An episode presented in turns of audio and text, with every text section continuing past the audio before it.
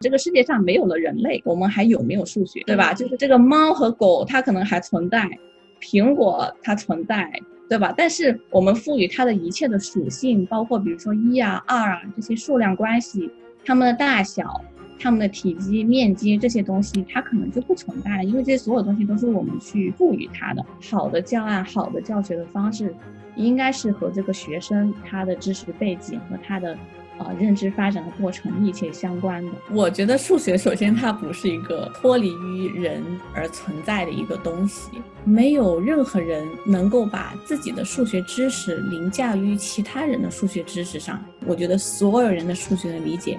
他都经历了一个非常艰难的建构的过程。我我在我所有以前经历的所有的事情的基础上，就这些过程当中，我去建构了我的一些理解。我觉得所有这些的过程，都值得被珍视吧，它都值得被看作是数学。关心世界，也关心你。大家好，这里是很日常，我是白眼。今天是请到了我的一位老朋友碧瑶，他是在佐治亚大学数学教育专业的博士候选人。大家好，我是碧瑶。其实我一直从小到大是非常害怕数学的一个人，现在就压力大的时候做噩梦，我都会梦到自己在考数学。那其实为什么会想要在开年的时候就来聊一个让我惧怕的这个话题呢？其实因为我看到碧瑶之前做了一些相关的研究啊，是让我觉得打。开了一扇新的大门。碧瑶是有一个自己的公众号，叫“碧瑶聊数学教育”，对吧？对，大家可以关注一下。对对对，大家可以去关注一下。就是里面有很多我觉得还非常有启发的文章。数学教育这个学科，其实我之前并不是特别的了解，但是我看了碧瑶写的一些文章之后，我就觉得他对我这样一个特别害怕数学的人来说，他让我看到了一点不一样的东西，就是他其实是打通了人文学科跟我们传统意义上的那些科学的学科之间的一个关系。让我们看到了人文跟科学它并不是二元对立的一个存在，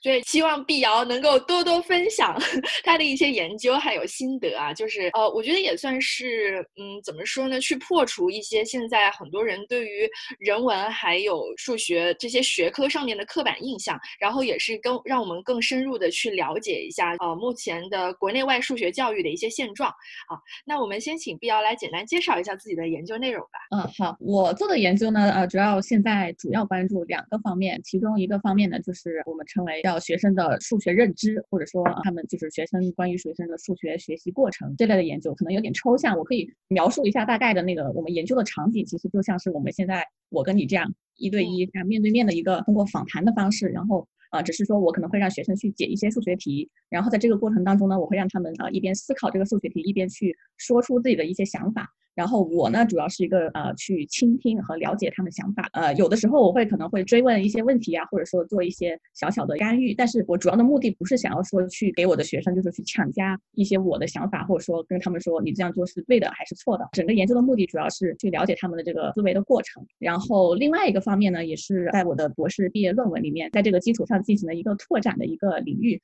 就是我是想要去了解老师能不能像我那样。去通过和学生的交流啊，去倾听他们的一些数学的理解啊，甚至呢，在这个过程当中去反思自己的数学理解啊，相当于是一个。老师和学生相互促进的过程，甚至就是我关注的可能更多的是老师的学习过程，老师怎么去向学生学习，而不是说啊老师怎么去把自己的知识去去传达给学生，就相当于是相反的一个一个方向，就主要是这两个方面。然后在这些研究的过程当中，反正我最大的收获就是我觉得说学生的想法他其实是非常的有趣的，常常会给我们带来惊喜。就是我反正我从我的学生身上去学到很多很多数学的理解的方式，然后我自己的数学知识也在这个过程当中不断的增加。然后包括像我和呃那些老师的合作，他们也告诉我说，我只是以为这个学生他只是一个平均水平，但是没有想到通过这样的深刻的交流。其实他们的数学能力和呃思维的能力远远超出我的想象。嗯，所以主要还是偏向于说老师跟学生之间的那种互动，然后这个互动怎么样反映他们对数学的一个认识。对，而且这个互动会对双方都有对他们知识上的一个促进的作用，因为你通过交流，你可以在不停的去理解别人在说什么，然后你又再去反思自己的理解，然后学生和老师都在做这样的一个事情。就是听到这里，我想起来你在之前在公众号里面写到了一个相当于是你自己研究的一个方法论吧，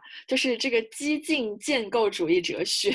把它用在数学教育的一个语境里面，非常的有意思。就是我我们大家都会知道说，哲学是对数学来说有启发，就是它 inform 了这个数学的研究，还有这个学科的发展脉络。可是具体。它的这个过程是怎么样的？其实大家并不是很知道。那我觉得碧瑶在那个公众号里面写的就非常清楚。但就是呃，在这里你能不能给大家再介绍一下这方面的内容？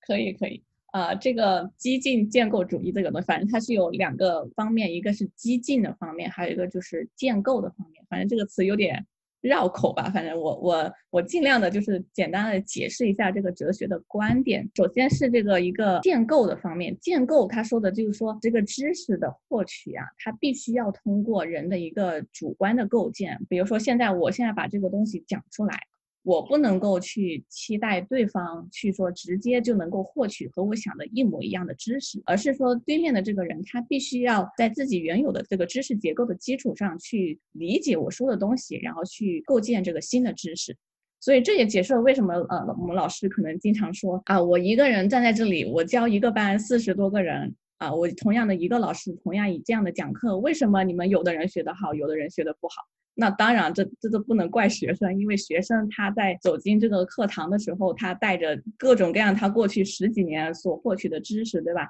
他对你你你在课堂上面讲的东西，他的理解绝对是不可能是一模一样。如果是一样，就奇怪了。所以这个就是那个建构的方面，它能够解释啊我们平时的一些一些现象吧。然后另外呢，就是那个激进的方面，它激进在哪里呢？就是说，我们常常会认为知识呢，它好像是一个真理一样啊，像尤其是在数学方面的知识，比如说像二加二等于四。这样的知识，我们觉得它呃就是理所当然，它就是那样，二加二不可能等于三，不可能等于五。但是这个激进的观点呢，它讲的就是说，其实知识它并不是一个绝对的真理。也就是说，比如说就是二加二等于四这个例子，我们在和学生交流的过程当中，常常会听到他们有一些其他的解释。比如说，我们听过有学生说，两只小猫加两只小狗，它不可能等于四只小狗或者四只小猫。那你这样的一个等式是一个什么样的意思呢？对吧？所以就是我就我们就会发现说，呃，学生和我们大人的有时候的一些想法，它可能是很不一样的，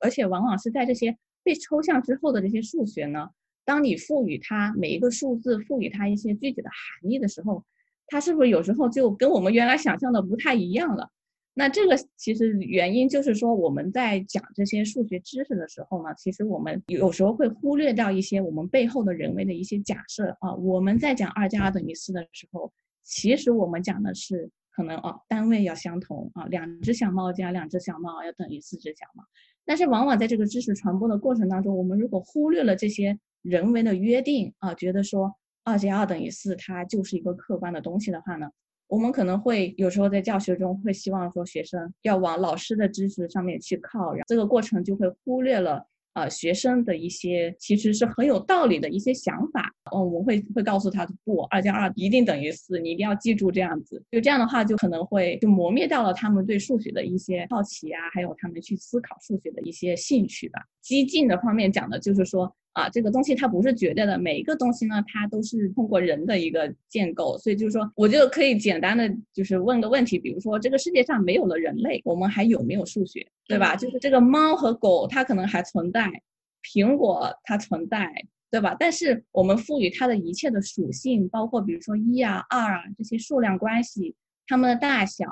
它们的体积、面积这些东西，它可能就不存在了，因为这些所有东西都是我们去赋予它的，就这样的一个观点。你看有什有什么问题？因为很多人对这个东西都可能觉得不太舒服，听着。我其实我听起来觉得非常舒服，可能是因为我自己本身人文学科的一个背景，就是因为刚才听到你说的，它的一个很核心的东西，就是说我们对于一个事物的认知，并不是理所当然的，它并不是自发自然生成的，而是受到很多因素的影响的，其中既包。包括就是这个倾听的对象他个体的自身的一个情况，也包括表达者他的呃就是自己的背景啊，还有他的语言表达习惯，还有传播过程当中的可能一些信息耗损或者说是信息的偏差，哦，所以我觉得这个是在人文学科里面会很其实非常的呃结构主义或者说后结构主义的很多东西，所以我听起来我其实是感觉很亲切的，这也是为什么我会觉得碧瑶那种解读数学的呃方方法。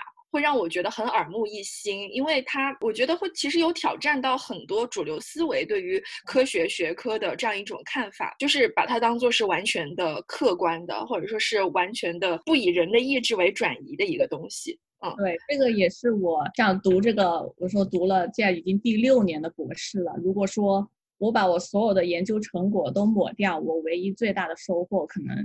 就是这个东西，就是这个哲学理论这个东西，因为我觉得它让我整个人都变得更加的包容，就是你能够包容各种各样的人的想法，然后因为你知道它都是人的主观构建，这个世界上没有什么是绝对的，而且它也会指引我在呃生活当中怎么样去一个更一个开放的态度去对待不同人的观点。然后啊，可能就是吵架都少一些。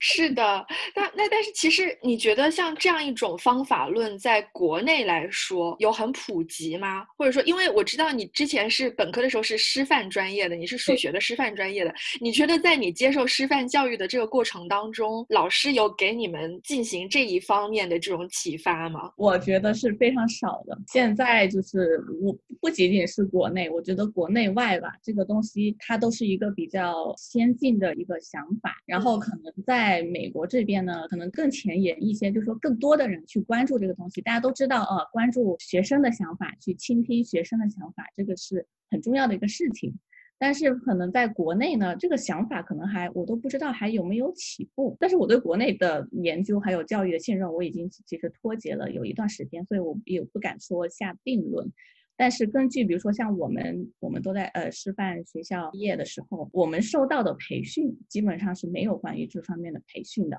比如说师范学校里面现在有很多，我们都知道像像什么师范技能比赛啊、讲课比赛这些哈，甚至什么解题比赛，就是有各种各样的比赛。那你会发现，其实所有的这些比赛，在比赛的过程当中，都是老师自己他在思考自己的数学，他在自己设计一个教案。我设计了教案之后呢，我去把它讲出来，然后呢，我别的老师去评我的教案。那整个过程呢是没有把学生怎么想、怎么学习这个过程去考虑进去的。你会发现是没有，我们没有人说啊，教师培训的时候找一个学生过来，我们一群老师听一下他是在讲他怎么想的，就是像没有没有这样的活动。所以就可以看到，就是说，嗯，学生的认知，这个可能是在我们呃思考怎么去教的这个过程当中，往往是被忽略掉的一个东西。但是它又是其实是我们应该首要考虑的东西。就是你不知道学生怎么学，你怎么去谈，你怎么教，你怎么去评价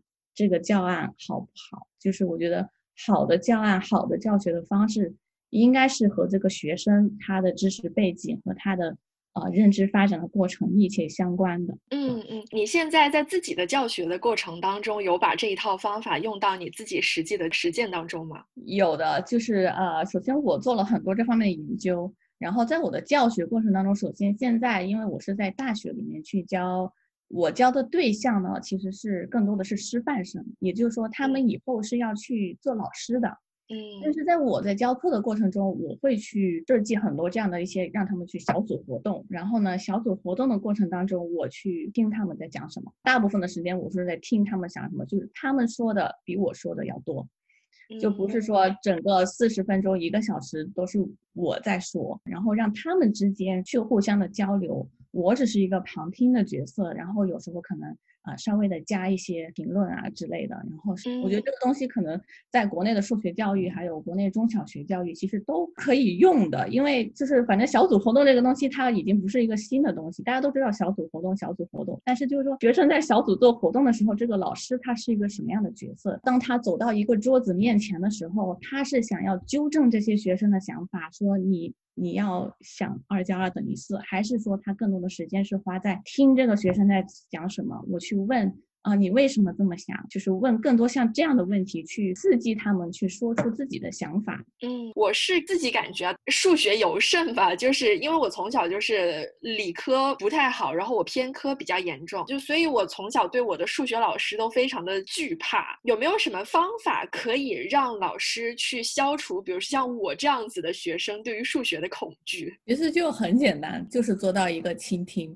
嗯，就是说你在教学的过程当中，你少说一些，多给一些机会，让不同的学生在你的课堂上面去发表自己的想法。而且呢，他们说了他们的想法之后呢，无论他们说的是对的还是错的，我说的是对错，就是说从你的角度，你觉得这个东西会产生一个对的答案，还是说产生一个错的答答案，这些都不重要。就是说你就是要给机会学生呢去。充分的去发表，去去佐证自己的观点，在在同学面前，然后甚至是同学之间，呃，可以这样就互相的去交流，给他们这样的一个机会。然后呢，你去多鼓励他们这种各种各样的一些想法，无论是对错，你你说你都给予一个呃肯定。就这样的话，就可以让整个的整个教学的氛围都会很不一样，就会说老师只是一个引导我们学习过程，我们是同学和同学之间相互交流，相互去。呃，理解对方的理解，然后因为不同的人有不同的理解，那这个理解还有反思这些不同的思维方式的过程当中，其实也是一个呃数学学习的过程。而且往往我觉得，只要如果你能够通过这么深刻的一个课堂上的交流，你去构建起来的知识，其实往往是更加的稳固的，因为你你经过了很很很艰辛的过程，去去想要说服别人，然后去听别人在讲什么，别人也在试图说服你。这个过程其实我觉得可能是会比老师单纯的一方面的这样口头的传述是要就事半功倍，我是这么想的。然后这样子的话呢，学生因为在这个过过程当中，他没有觉得说啊，这个数学它只有任何的题目都只有唯一的一个答案。那其实我得到了不同的答案，我也没有什么大不了的。如果有有这样的事情，就是这样的事情能够发生在课堂上的话，就不存在说什么数学学习焦虑啊什么的。因为当你只有一个正确答案的时候，那得不到这个正确答案的所有的人都会焦虑，对吧？但是如果在这个课堂上面，哎，我觉得你这样想，你这样想都被珍视、都被尊重的时候。我就不会那么焦虑了，而且我会很敢说，因为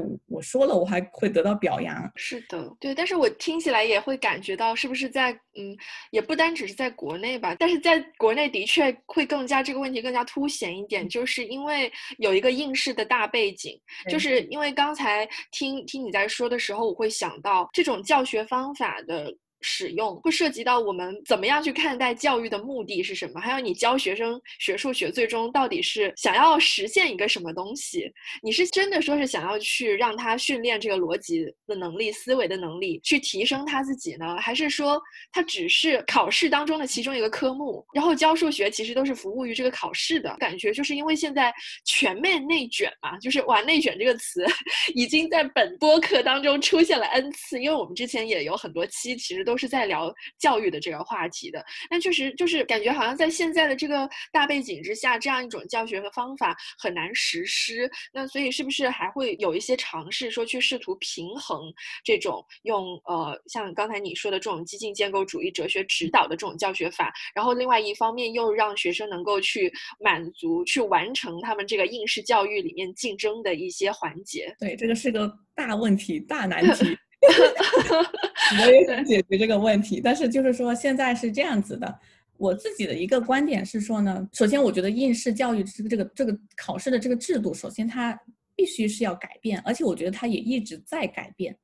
对吧？但是呢，就说嗯，它改变有一个过程，然后在这个过程当中呢，我有一点点理想主义，就是我老是想着说我不能够说以这个高考制度的存在，我以它为借口。作为说我不实践这样子的啊教育方针的一个一个借口，因为如果是这样的话，哦，这个东西存在，我不去改变，那这样的话你不就永远都没有在向前走，你懂吗？是的，是的。我总是想说，我我能不能改变这个考试，然后让我给我这这边腾出一点空间，往这个方好的方向去发展？我觉得应该可以是这样的一个过程，就我们能不能改变我们的考试的问的问题？我们能不能问一些更？能够评估学生思维方式，而不是说啊，像我们现在高考这种，就是那些数学题真的就是很难。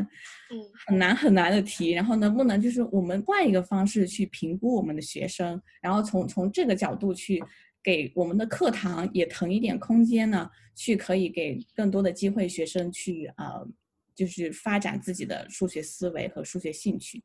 另外一个方面就是说，有时候我们可能会觉得说，这样做一些小组活动，它很花时间，它会花很多时间，它会使得我的教学进度严重减慢，使得我的学生没有办法去应付高考。但是其实，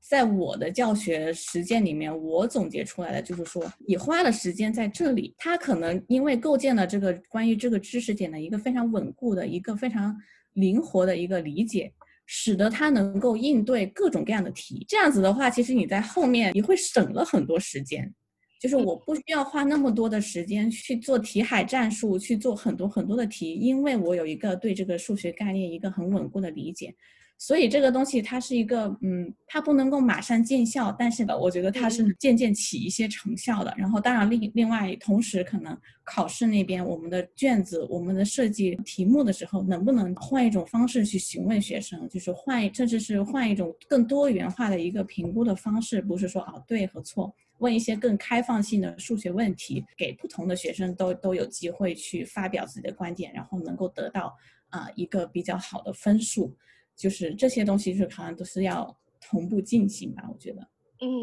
对，而且我想的是，其实这个是涉及到我们整一个，就是它是涉及到一个全学科的教育培养体系的问题的，确实不单只是数学教育的问题了。因为像刚才你提到过的，说是让学生去阐述自己对数学的理解，让我想到的就是这其实就是人文学科一直在做的事情。当然，国内的那种考试，当然也也。没有办法能够达到，就是它其实也还是有一个标准答案的，无论是语文还是英语啊什么的。但是就是慢慢起码说到大学啊这些阶段的时候，你会发现就是给你去阐述的空间会更加大。所以你刚才提到那种考试的方法，让我想到的就是写小论文呐 什么之类，回答论述题啊的那种方式，其实也是涉及到你如何使用语言嘛，就是。对你，你你的语言能力强不强啊？那这个就不单只是一个对数学的理解的问题了，还有对语文怎么理解，你对外语怎么理解，或者说是甚至涉及到思想政治啊这些这些课，就是人与人之间的关系你怎么理解？你怎么理解自我？就是强行上价值 的这些问题。对，但是确实是都是有联系的。对，然后对，因为我们刚才有说到考试的这个问题嘛，一直我从小到大的一个噩梦啊。就是，呃，在高中之前吧，或者说在上大学之前的一个噩梦，就是好像很多家长会对奥数这个东西有执念，因为我小的时候数学已经很烂了，所以奥数那个东西对于我来说那就是 mission impossible。但是又迫于是吧家长的压力，我还是去上了一段时间的奥数课。然后我本来后面以为就是说。经过了这么多年之后，中国家长对于奥数的这种执念会少一点，但是后来发现并没有。就是我不知道你有没有听一期，就是随机波动的，就是他们之前聊过那个海淀妈妈的那种焦虑的的的一个话题，然后那个妈妈就在里面提到了奥数是现在很重要的一个作为选拔所谓尖子生的聪明孩子的一个标准，就是像小升初啊、初还有中考啊。然后呢，而且它里面还有提到，就是说，好像是小朋友在理工科。尤其是在数学这一方面的特长，比一个小孩子在人文学科，比如说像擅长写文章啊这些方面的特长，更容易识别出来。我不知道你如何看待，就是现在大家普遍的对于奥数的这种狂热，还有把奥数当做是选拔尖子生的一个标准性考试的这样一个现象。首先，我觉得奥数这个东西，我现在已经不太清楚它，比如说在奥数的过程当中，它具体已经在教些什么内容了，我可能不太清楚。首先。这个东西为什么我很想知道呢？因为这个教的内容，它完全决定了这个东西它有没有价值。呃，据我理解，我觉得高中的奥数它是非常像，我觉得更像是一种选拔数学家的那种意味，因为它的问题都是非常的，就是很抽象的。非常抽象，甚至可能达到了大学的纯数学课程里面的那些水平。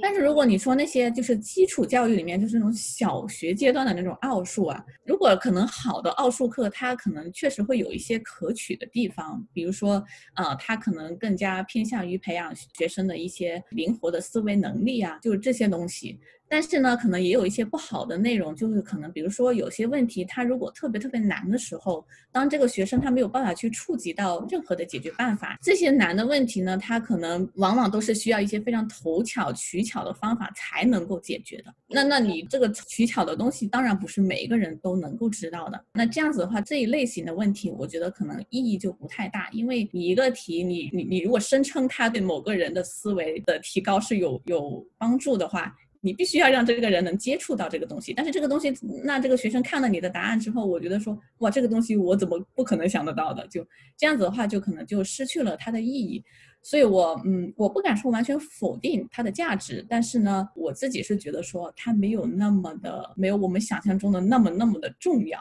就是这样，就是说你奥数好和奥数不好，可能不太能说明些什么问题。尤其是像你说的，我如果有人文学科方面的优势，为什么我们家长不能够？让他往那个方面去发展，尤其是你走到像我们现在，呃，比如说是一些研究领域，研究生、博士这些研究领域，你会发现最后人文学科和理科它是相互融合的。你做人文学科的，你需要有定量去分析数据的方法，对吧？然后你是做理科的，你关注的课题，你是不是需要一些考虑一下哲学的问题？你关注的东西，你有没有人文关怀，对吧？你为什么要设计这样的一个东西？你的技术是理科的，但是你做的这个东西有没有一些人文关怀？有没有能够对人类啊有一些比较重要的一些贡献？就这些东西，它都是你你需要对人文的东西需要非常的敏感才能够做到的。所以我觉得。家长完全没有必要说，就是让自己的孩子往某一个方面去发展，而且就是这个数学这个东西，奥数，它和什么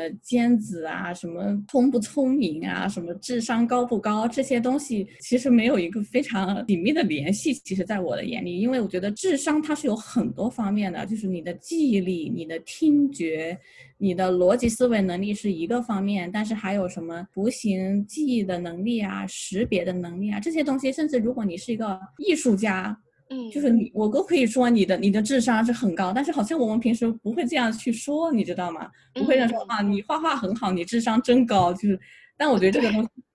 但我觉得这个东西我们是需要改变一下，因为脑力这个东西它是有很多方面的，它真的不仅仅是只有。逻辑思维、推理、计算能力，就是对。当然，我不是想说要否定那些数学好的人。啊，对对对，啊，对，我不是想说，对，就是这个有太多的方面，就是一个孩子，尤其他在他年龄太小的时候，他有太多的可能性，就是我们没有必要说用我们的一些成见和刻板印象去让他的未来的道路变窄了。就我觉得是的，我觉得这可能也是因为我们对于人才。什么是优秀的人？有一个非常刻板的想象，我也不知道。但是我觉得是不是可能，起码说在国内来说吧，它可能跟我们这个科教兴国的一个基本国策呀，就是这么多年下来的，它还是有一定的关系的。就是说，呃，因为。我自己是觉得，在国内还是比较明显，比我在英国的时候要明显，就是它有一个重理轻文的这种现象在。还是因为我从小作为一个擅长写作文，但是不擅长做数学题的人，还是心理压力就是会比较大的。而且这些人才是什么，优秀的人是什么，聪明的人是什么，这些想象它是反直接反映到我们的教育选拔体系里面的。比如说，你可以看到有很多的。理科类的竞赛，数理化的一些竞赛，如果你竞赛很出色的话，你可以直接获得很好的大学的一个保送的名额。但是好像相对应的，没有看到是任何啊，你作文写的非常好，或者说是人文学科哪一个方面有特长，然后你可以去保送到一个很好的大学，好像这一方面的这个机会就是相对会少一些。这个现象它确实是一个非常。不幸的一个事情，嗯，这个教育啊，为什么会重理科呢？因为理科能够产生直接产生经济效益。嗯，你科学发展，你发展中，你，就是我我发明了一个东西，我这些东西我能够直接在这个社会里面是产生经济效益的。但是当这个东西呢，它和这个教育挂钩的时候，我为什么重视理科？因为理科能干这个事情。当这样子的时候，你的教育的这个目的就已经不纯粹了，因为你教育的目的是以生产。是和经济还有别的一些利益挂钩的。那你这样的话，很显然，就像你说的，我们会所有的政策会往一边倒，包括人才选拔，包括我们加分的呃选拔，就是都会把这些资源啊倾向就是那些少少量的擅长某一个方面的人身上，就这样的这种资源的不平均的分配，直接就是一个教育不公平的体现。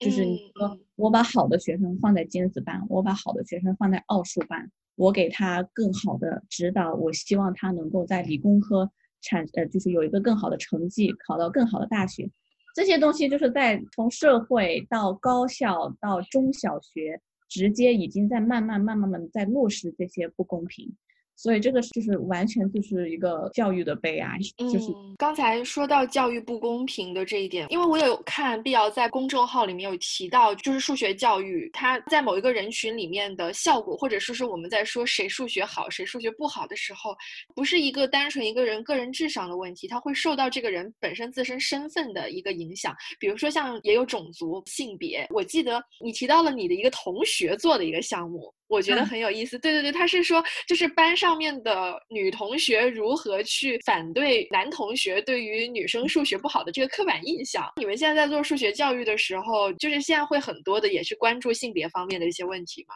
呃，会有的，我可以先给给大家就是说一下这是什么样的一个一个故事和研究吧，就是很简单，它就是。我也是，我我也是第一次看到这样的研究，是我的同学直接就是描述给我们听的。就是他说他的博士毕业论文做的就是关于数学教育的公平，还尤其是在性别方面的。然后他就去走进了一个呃，应该是小学的课堂。然后呢，去就是录像，其实就是一个课堂录像，去录像这些同学之间是怎么样相互交流和互动。呃，这个过程当中，他就观察到其中一个片段，就是老师布置了一个问题，然后这些女同学呢就坐到了一起去试图去解决一个问题。那这个时候呢，就有一群男生，他们提前做好了这个问题，这帮女同学还在解，一起在解。那这些男男生呢就走过去了。然后非常明显的是想要提供帮忙，然后呢，这些女孩子呢，她们就说我们不需要你的帮忙，她说我们可以自己解决这些问题。所以就是他这个研究的发现，就是最让人兴奋的一个事情，就是说我们不仅仅说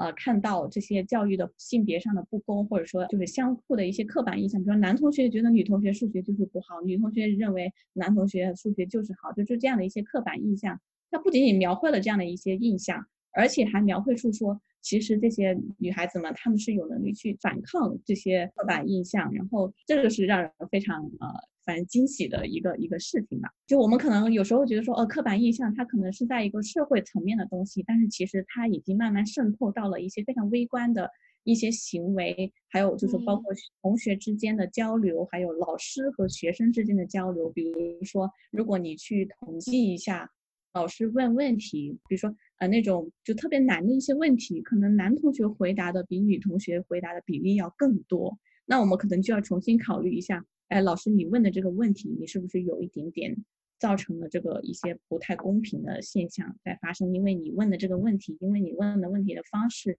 造成了这个课堂里面男同学和女同学没有平等的机会去回答你这样的问题。这样子的话，我们在我们就要思考说，我们在教学过程当中。我们是不是要注意多给女生一些机会呢？或者说，你去注意一下自己提问题的方式，你有没有问男的问题的时候，更多的去点名男同学去回答问题？包括这些很微观的东西，我们都可以去进行一些研究，然后去想我们去怎么去做的更好。是的，那其实碧瑶，你选择本科的时候念数学的师范专业，然后后面又一直在走上这方面的研究道路，说明你是不是从小到大自己也是数学比较好？我是数学一般，我真的不是数学比较好。就是我觉得我可能就中上，我当然我绝对不是就是最好的那一批。因为我常常很困惑，因为我不知道他们怎么解答对一些问题。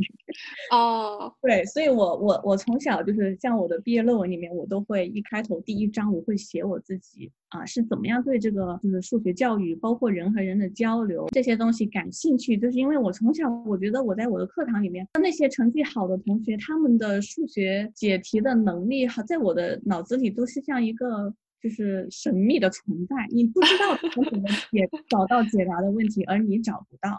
就是与很大的一个原因就是说，就是你的同学虽然你们每天都在一起，但是他的很多的思维方式在这个课堂里面并没有被发掘出来，就说让让其他人听得见，你知道吗？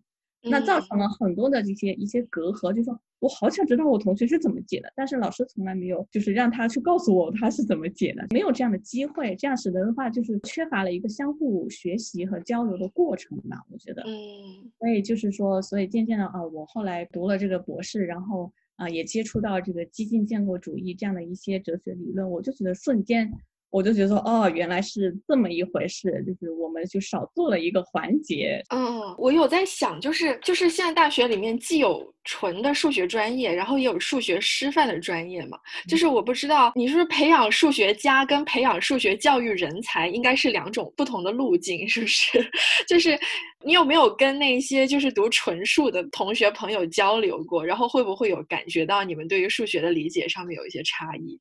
绝对是非常差异，他们肯定，如果他们听了这个播客，可能一直都会不同意我说的话。嗯，能够想象得到，就是因为我觉得很根本上的一个原因，就是我我们刚刚也提到了很多的哲学上的问题，就说你觉得数学是什么？嗯，对吧？就是如果是纯数学，我觉得数学它就是就是逻辑，它就是推理，它就是在发现一个新的东西。但是渐渐的，我觉得。呃，尤其是在西方呃国家，就是跟我我会觉得他们的数学家和数学教育家之间，现在也在渐渐的在融合。就是说，有数学家开始去听这些教育家的一些观点，然后去反思：哎，我自己在做数学证明的时候，是不是我在构建一些主观的东西，还是说我是在发现一些客观的东西？就是这是根本上的一个哲学问题。然后我也听到过不少的数学家，他们去承认。承认说，哎，我自己做的东西确实只是在原有与其他人的基础上，我去做一些新的构建。那我证出来了，说明我我知道这些知识跟原来的知识不冲突。但是至于说真正的那些存在于人和人之间的那些客观的知识是什么，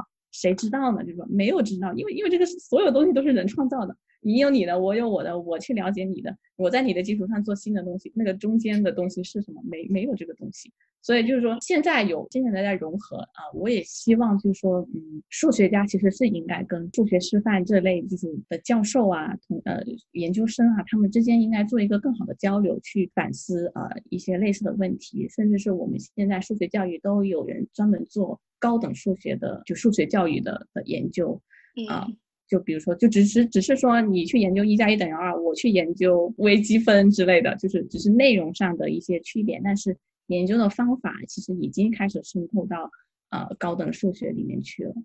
嗯。然后，呃，我们刚才有简单的提到一下这个性别的这个维度嘛，然后你之前也提到过种族的一个维度，所以就是据你的观察，是种族跟数学教育之间的这个联系是什么？种族的话呢，是就是在尤其是在美国生活了六年，这个是一个非常非常复杂的问题。一开始我并没有那么的敏感对这类问题。呃，只是前段时间发生的一些事情，才就是让这些所有东西都曝光了，然后就让所有人都在反思这个种族主义的这个问题。然后在数学上面，然后我是也是因为因为这个事情，我才去专门去我说去看一下这些文献，我说看一下这些种族主义到底啊在数学数学教育里面是一个什么样的一个一个情况。就是总体来说的话，最大的一个问题就是，嗯，如果说放到。美国这个情境下的话，可能就是黑人的数学，就是我们的研究会会表明说，他们在数学学习当中会受到了很多不公平的对待，只是因为他们的肤色。然后，而且呢，因为他们在美国这个国家里面，他们很多人是经济的水平比较低，所以他们去到的学校可能也不是很好。那有也有这种。教育资源分配的不公平的问题，然后就会导致说他们好像永远都得不到非常好的一些教育的机会，那这样就导致他们需要一些额外的帮助，或者说需要一些特殊的关注他们的一些学习的问题，然后去改善他们的一些呃教学环境和教学，主要是这样。然后另外，可能还有一个层面，就是像我文章里面提到的关于那种呃关于那个亚裔，亚裔呢是另外一种情况，就是跟。黑人有一点点反过来，就是黑人会觉得，就是黑人会觉得说自己哦，我就是数学不好的，就已经被标签了，就说我数学就学不好，我不不努力学数学，我理所当然。然后反过来亚裔呢，就是这种情况，就是反过来，就是说大家都认为亚裔你应该学好数学的，然后就这这种好像好像是在夸你，但是其实给你造成很大压力的。我可能我可能并不喜欢数学，但是我被认为我就要把数学学好。但是为什么呢？凭什么呢？对吧？我也很喜欢别的东西，但是就是说我如果数学学不好，我会受到很多非议的啊！大家觉得你你是亚洲人，你就应该把数学学好。就这些都是虽然是两个不同的方向，但是其实都是一些呃存在一些歧视还有不公平的一些现象。嗯嗯，对。然后还有一个就是因为刚才有。我们有聊到什么奥数啊之类的，然后一些就是选拔人才的方法啊什么的，我觉得就是这个肯肯定也是跟嗯学生的家庭背景，就是跟他所处的阶级是有关系的。因为我觉得像奥数这种课本之外的东西，你是需要额外的去补课的，然后你你需要去请老师的，这本身就已经说明了，就是说你们这就是这个孩子的家庭有能力去负担这一部分的费用，所以其实他也是。一个，我觉得奥数的存在，它本身也是一定程度上反映了教育不公平的这样一个事实。因为就是，嗯，肯定家庭条件稍微差一点的孩子，他们可能只够负担学校里面的学费，他们没有办法去学更多的东西了。所以也是一定程度上，它也是再一次的，就是说明了奥数这一方面非常的拔尖呐。这种拔尖也是人为后天培养的一个结果，它很难说去作为你先天智商的一个一个证明，因为可能就是 你你只是有这个资源。你有这个钱，然后去上课，你去提前把一些别人没有学过的东西学学了。有时候我们所说的，我们主流社会所认可的那种聪明、那种优秀，后面有可能是一系列人为因素干预所造成的一个结果。我觉得，甚至是数学作为一个学科，可能包括其他的呃理科、物理、化学这些学科，它已经成为了这些不公平的现象的一个一个共感，就是一一个工具了。对吧？我们对它已经成为这样的一个工具，这个东西就是它是一个非常大的问题。嗯，我们要改变也不知道要怎么办。可能我我觉得我只能做的就是从一些很小的微观的事情上面，从我的教学行为，从我的比如说，如果我们有小孩，我们怎么样去给他一个更多的选择，不要就是拘泥于说那些那几个学科这样子，就是只能从一些很微观的呃事情去做起，然后去慢慢的去改变嘛。我觉得。嗯，嗯，对，但是我觉得像你的研究的存在本身已经非常有意义了，起码就是给大家提供了一个新的思路吧，就是指明我们其实还有这样一条道路可以走，然后而且还有很多的可能性是存在的。你提醒我，因为数学教育研究呢，它是有很多个领域的。我一开始总是把自己放在，就是说，我说我是做认知的，我就是关心学生怎么学的啊，我不关心教育公平，教育公平的文献我可能都没有读几篇。但是我做着做着吧，我就觉得，我其实，在我的研究方法里面，我我们是非常公平的，我们不会去关心你是哪个阶级的，你是什么黑人的孩子，你是女生还是男生，我们都我们只是干的是一件事情，就是说，我去倾听你在讲什么。我就是关心你去讲什么，你的想法越有趣，我越开心，就是这样子。所以我觉得我们其实在做一件非常公平的事情吧。我觉得，但是呢，另外一个方面，我在反思，我说我我们这样的一些研究方法啊，也有一个可能有一个我能想到的一个局限，就是说我们有时候在挑选那个参加这个实验的人的时候啊。我们会去挑选一些话多的啊，然后所以呢，就是你话不多，我们没有办法去分析你在想什么。但是其实有很多人他是没有没有办法去很好的去去表述自己的想法的。那这这一类的学生，我们可能就忽略了，而且是跟这个研究方法不吻合的。所以我也一直在想一个问题，就是说那那怎么办？就是比如说，如果你不会表达你的说想法的时候，我怎么样有办法去知道你在想什么呢？就这个也是我我现在我自己不知道的一个东西，但是我是觉得说，我有，呃，我做的研究，一方面我觉得我在促进公平，但是另一方面我觉得，嗯，也也忽视了可能一部分就比较内向的一些一些群体吧。我我现在没有什么解决办法。嗯，对，也是一个不断的在探索的过程当中吧。而且，其实刚才提到说话多话少的这样一个事情，其实愿不愿意说话、擅不擅长说话，本身后面也是有一个很复杂的成因的。其实也跟我们刚才所提到的性别、种族、阶级这些东西，它是相关的。嗯，所以在里面很多东西都是一环扣一环，的确，它是一个很庞大精密的系统。我感觉也挺不容易的。有时候我们做研究，虽然这么说好像有一点在抬高自己。但的确是你，你需要去对抗一些东西吧？我觉得是，但是有时候也会觉得很无力，就是说，因为这个东西真的是一环扣一环，你能做的东西实在是太少太少了。嗯，对，那但是我觉得起码现在还是要把这个东西说出来吧，起码让大家都有意识的知道，就是通过这个传播的过程，让大家都扮演好自己在这一方面的一个角色。OK，那我们我们最后再聊一下，就是对数学学科的这样一个理解吧。因为刚才提到说你认为数学是什么，所以你觉得你自己认为数学是什么？我觉得，嗯，我觉得数学首先它不是一个脱离于人而存在的一个东西，就是说它不是一个，比如说水瓶子，就是它它不是这样的一个客观所谓的客观的东西，它就是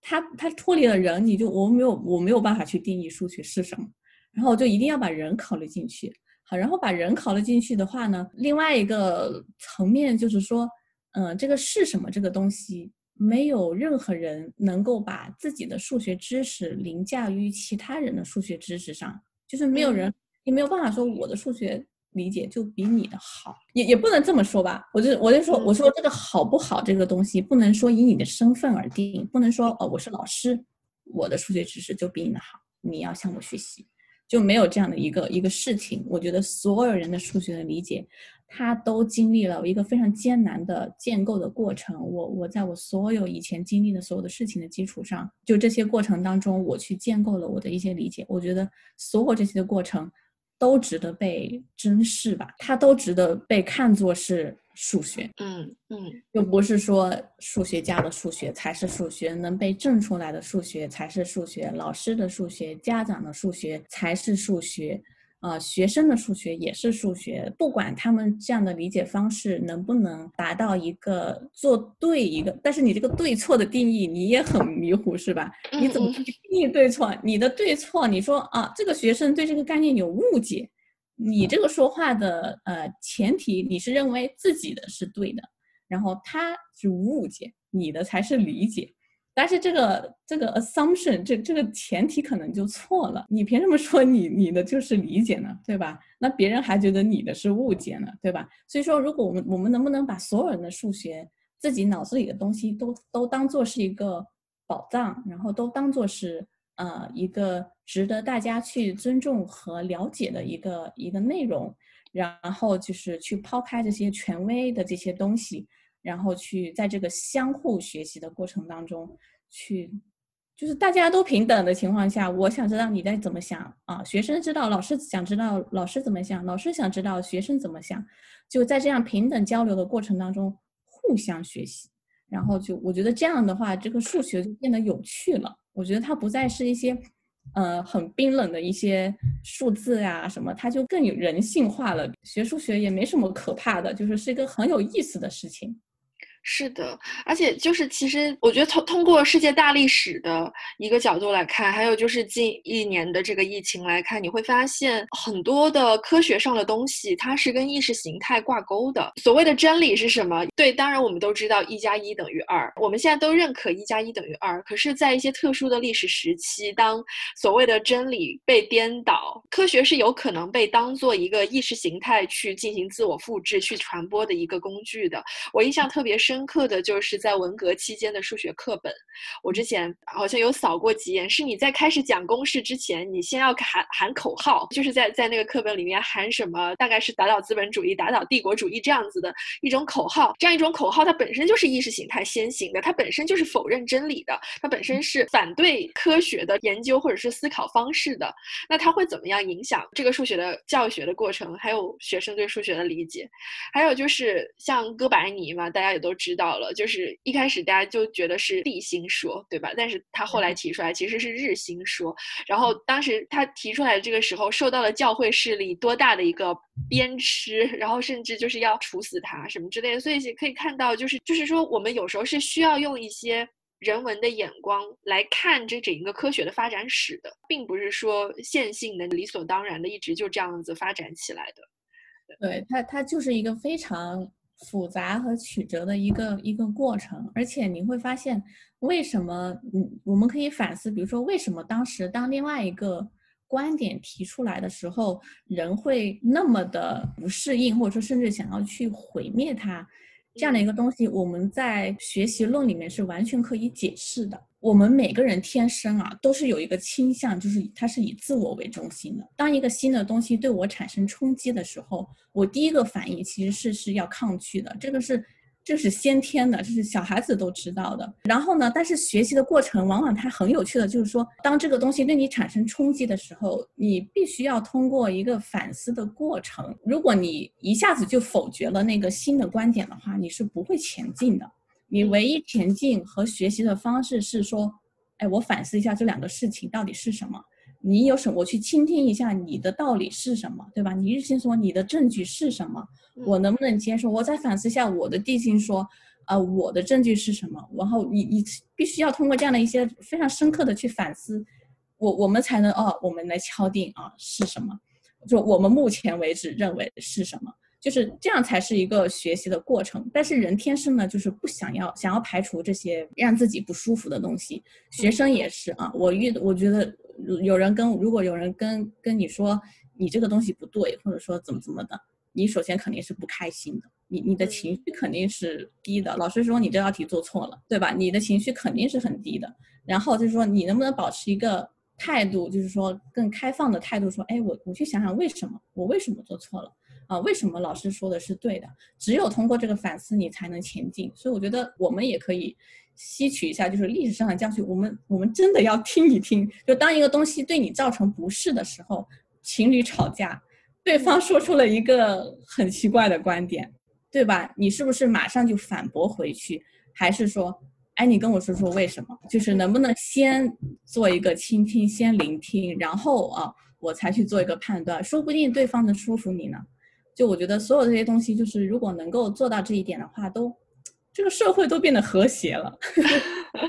对，人和人之间也变得很和谐。就是你不要说一来一个异异己的观点，我就去排除。老师也是这样的，学生说了一些很奇怪的事情，你是不是第一个反应就是去否决他们，还是说，哎，你能不能告诉我为什么？这个挺有意思的。这个就是我们经常我在做研究访谈里面经常问的问题，就是说，哎，我觉得这个很有趣，你你跟我说说为什么？嗯嗯，对，所以就是构建社和谐社会，从倾听他人说话 做起，是这个口号。对，呃，好的，呃，那我们今天呃差不多。对我，我也聊聊了很多东西，我觉得确实是，嗯，我觉得对于我来说，这是一个 therapy session，就是因为我，呃，我真的以前一直因为自己数学不好、理科不好这个事情蛮自卑的，然后他在我的整个学习的过程当中，的确是给我造成了很大的压力。其实我是少了很多能够去，嗯，发现数学的美，或者说是。或者说可能没有到那一步，但是起码不那么怕这个东西，能够去 enjoy 这个学习的过程。我觉得我是少了那样的一些机会的。但是我觉得跟碧瑶聊完了之后，或许我以后不会再做我要做数学考试 试卷做不出来的这个噩梦了。对，那我觉得，我觉得你真的应该要释怀，因为我想跟所有的，比如说现在对学数学学习都很。很困扰的一些学生，或者说呃学生的家长，我觉得这个东西我们有时候你不需要完全怪自己，就学生学不好数学，有时候不是完全是你自己的问题，是我们整个社会、我们整个教育体系有很多很多的因素都在强化一些不好的刻板印象，造成了你的数学焦虑。所以要解决这个数学焦虑的问题，有时候不是你一个人能够解决的事情，是我们整个社会，是甚至是教数学的人他才需要考虑的问题。我怎么通过我的教学行为，不去给学生造成这些焦虑，不去就是施加一些不必要的压力？就是数学学的好不好，真的没有什么大不了。就是我即使很喜欢数学，我我每天都在教人怎么去教好数学。但是我都不会说期待每一个人都爱上数学，真的没有这个必要。我觉得我的期待就是说，大家都不要害怕数学，然后呢，去 enjoy 这个学习的过程，然后在这个过程里面去发现一些有趣的事情就可以了。就是学的好不好，真的没有什么的。当然，这个东西可能又跟考试又冲突了，我就不想。对，在在公屏上打上“前方保护碧瑶”几个字。好的，呃，对，那也是希望，反正希望这一期的这个节目能够帮助到像我一样的，当然也就是不管是你是数学好还是不好，我相信都是可以从碧瑶今天的分享当中得到一些启发的。那总的来说，呃，起码像我们这些在我们这些理想主义者看来，教育的目的是为了让人更幸福吧？我觉得。嗯，对，教育是为了让人更加的健全，更好的认识自己，以及更幸福。那希望说，嗯，大家在未来的这个学习，因为学习也是一辈子的事情，就是说，希望无论你现在处在哪一个人生阶段，就是在未来的学习的过程当中，都能够少受到一些呃这种。刻板印象或者说是主流价值评判的一个干扰，然后能够真正找到自己去 enjoy 学习、去享受呃这个知识汲取过程的一个方法。好的，那么谢谢碧瑶，我们今天的节目就先到这里，拜拜，大家拜拜。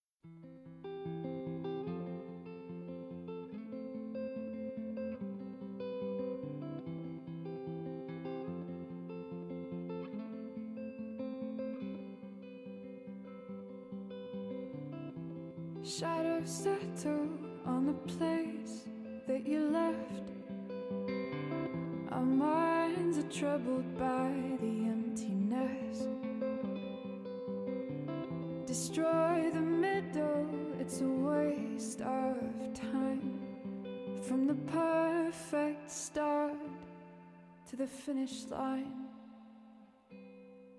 And if you're still breathing, you're the lucky ones.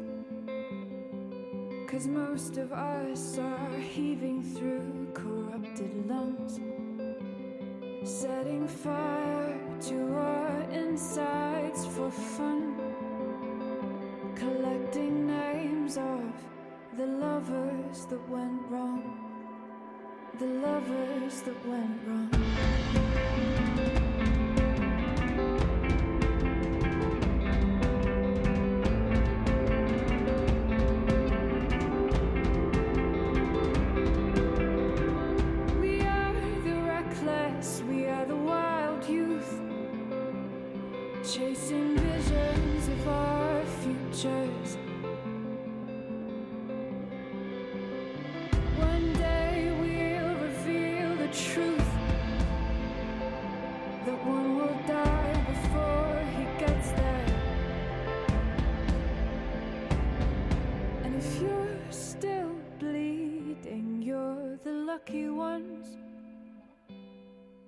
Cause most of our feelings, they are dead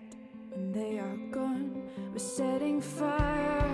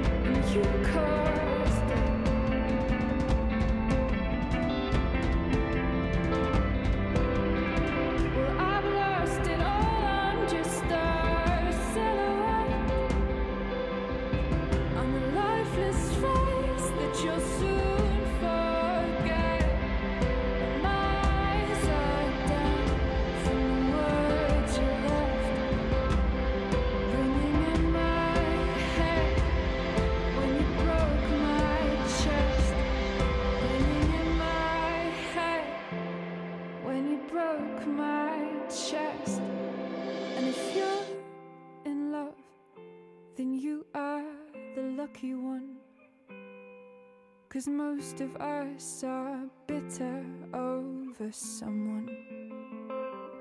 Setting fire to our insides for fun.